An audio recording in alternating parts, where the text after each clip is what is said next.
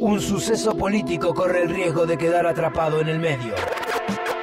Para evitar esto, será condición ver mucho más allá de la línea del horizonte. Ahora, Daniel Rosso, en piloto de prueba.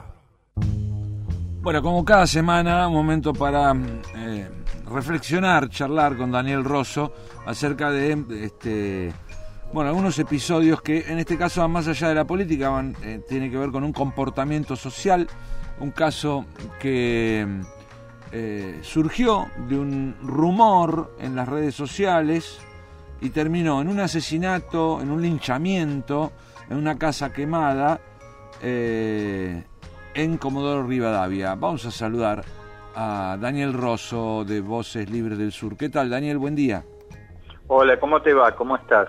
Muy bien, muchas gracias por compartir estos minutos en la radio con nosotros.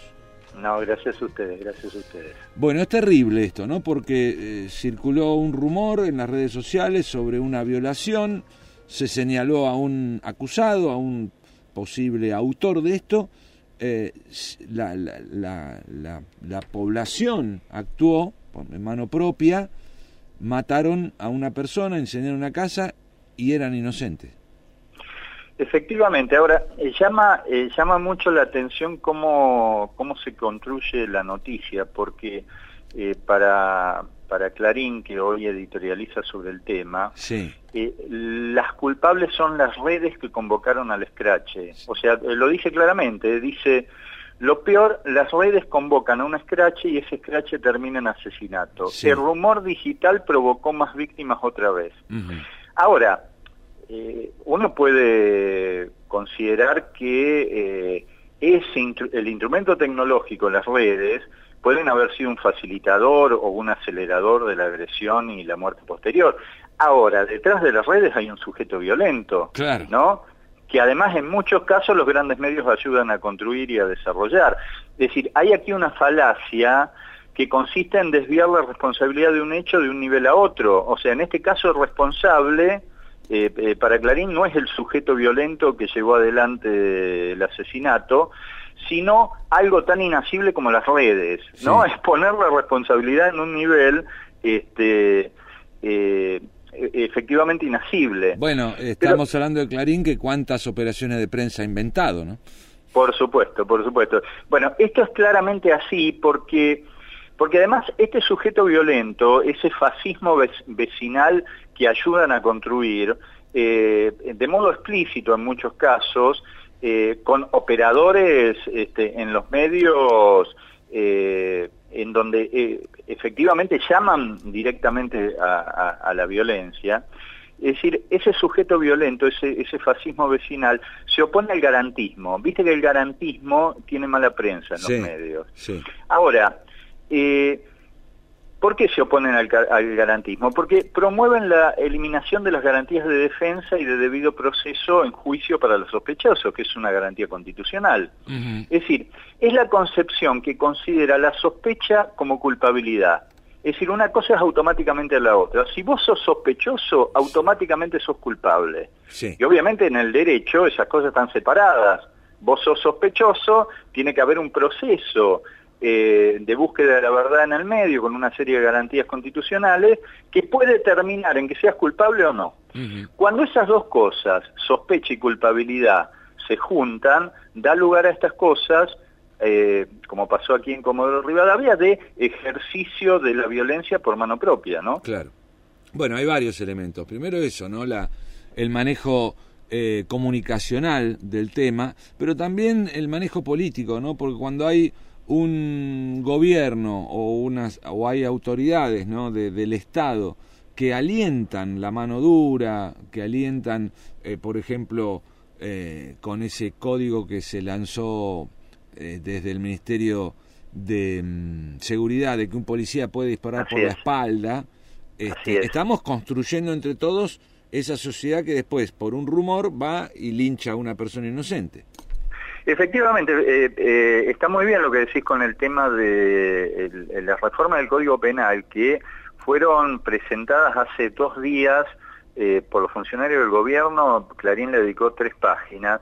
Es una cosa notable porque en ese código se pone en, un mismo nivel a un narcotraficante y un manifestante que participa en una movilización y se le atribuye este, una agresión contra un policía. Es, en, en, la presentación de la reforma del código, esos dos hechos, o sea, transportar grandes cantidades de drogas, ser un narcotraficante, o participar de una manifestación y tirar una piedra eh, son violencias del mismo nivel. Pero además es parte de una operación global en donde el gobierno, eh, que efectivamente con su programa económico eh, ejerce altísimos grados de violencia, porque llevar la pobreza un 32% es ejercer la violencia, lo que hace con esta operación de presentación del Código Penal, de la reforma del Código Penal, es poner la violencia por fuera de ellos y al gobierno enfrentando esa violencia, cuando en realidad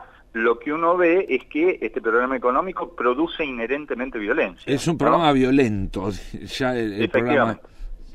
Es un programa inherentemente violento porque produce pobreza, produce exclusión, produce desocupación, eh, este, y por supuesto eso es violencia porque alguien que no tiene para comer, que se le restringe la posibilidad de alimentar a sus hijos, es alguien profundamente violentado. Sin embargo, con la presentación de este Código Penal, lo que hace el gobierno es poner la violencia por fuera de sí, enfrente de sí, y a él, el gobierno, luchando contra la violencia. Así es. Eh, bueno, eh, por supuesto que también eh, en, este caso y en otros, está reflejándose eh, la credibilidad ¿no? de determinados medios, en este caso las redes sociales, como un rumor es tomado tan cierto. No es la culpa de la red social, por supuesto, sino como comenzaste diciendo, hay, un, hay alguien que, que, hace esas acusaciones, escrache, hay otro que lo lee y actúa en consecuencia, pero eh, esto se demostró también en las últimas en, los últimos procesos electorales, ¿no? La importancia que han tenido determinadas eh, noticias falsas transmitidas por una red social. Sí, eh, es cierto lo que decís. Ahora, vos fíjate que vos tenés personajes que están por fuera de las redes, como es el caso de Babel Checopar o de Eduardo Feynman, que hacen un llamado permanente a la violencia desde medios analógicos, sí, Claro. Eh, y además hay otra y por supuesto que eso también se replica en las redes y las redes por supuesto son un gran distribuidor de eh, noticias falsas, pero además de las noticias este, falsas, aquí da la impresión eh, que además de noticias falsas hay un problema de falsificación global de muchos discursos públicos. Eh, ¿Qué hace este gobierno? No pudiendo sostener un discurso creíble, lo que hace es avanza en la atribución de, falsedad a el resto de todos los discursos. Es decir, la atribución de falsedad alcanza a todos los géneros. Eh, lo explico. Una consecuencia de la judicialización de la política es efectivamente la, ampliación de esta atribución de falsedad a todos los discursos. Eh, hoy se consideran falsos o el gobierno atribuye falsedad a discursos técnicos como las declaraciones juradas o los certificados médicos, que supone que, a ver, un certificado médico, una, este, una historia clínica, eh, se supone que está sostenido por un discurso técnico de alta credibilidad como es el discurso médico, el discurso científico. ¿Qué hace el gobierno? Lleva la atribución de falsedad también hacia esos discursos y obviamente lo que hace es construir un escenario en donde el kirchnerismo parece que falsifica este, la totalidad de los discursos, inclusive los discursos contables, los discursos médicos, los discursos legales, todos los discursos efectivamente a los que se le da mayor atribución de, verdad. Pasa con eh, la hija, con Florencia Kirchner, la hija de, de la expresidenta, que claramente este, tiene una dolencia descrita, justificada por, un, eh, por instituciones médicas internacionales de alto prestigio como es la medicina cubana, y sin embargo aquí el gobierno y sus jueces este, y medios adeptos le atribuyen a ese discurso falsedad. Entonces, ¿en qué termina eso? Eh, que como todas las instituciones producen discursos eh, atribuidos como falsos, todas las instituciones se delegitiman y eso también contribuye a, la acción directa.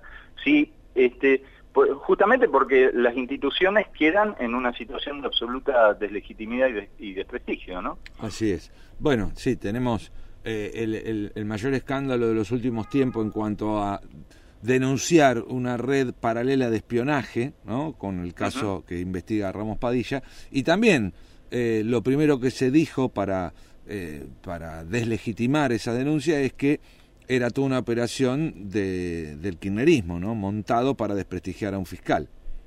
Efectivamente, construyen un actor eh, a la cual le atribuyen falsedad en todas sus intervenciones y en todos sus discursos, que es un modo efectivamente de eh, tratar, porque ya no, no, pueden, de ocultar la falsedad de sus propios discursos. Ahora, eso lo que termina es una dinámica muy compleja, porque el poder comunicacional del gobierno y sus medios aliados es descomunal, en donde ellos no pueden sostener la legitimidad de sus discursos, pero al mismo tiempo lo que hacen es declarar como falsos todo el resto de los discursos de la oposición. Entonces, obviamente, eso crea un descrédito global de todas las instituciones. Así es. Bueno, eh, hay que estar muy atentos a a esto, ¿no? A la, a la proliferación de las noticias falsas, pero también a los operadores que desde medios analógicos, como vos decías, las siguen alimentando y, construyen esta realidad de que, bueno, un linchamiento es posible eh, en, en, la casa de un inocente. Mira, eh, eh, porque el tema es así, un ciudadano hoy en condiciones de modernidad comunicacional se construye un ciudadano se construye diseñando sus propios discursos, por lo cual hay que hacer un llamado a transformarse en ciudadano construyendo discursos propios. Sí, así es. Así es. Bueno, Daniel, te agradecemos como siempre tu participación cada semana aquí en Universidad 1075. Yo les agradezco mucho a ustedes. Un abrazo grande. Hasta pronto. Daniel Rosso, de Voces Libres del Pueblo y su columna habitual en Piloto de Prueba. Colectivo de periodistas. Voces Libres del Pueblo. Hacia una comunicación democrática, popular y organizada.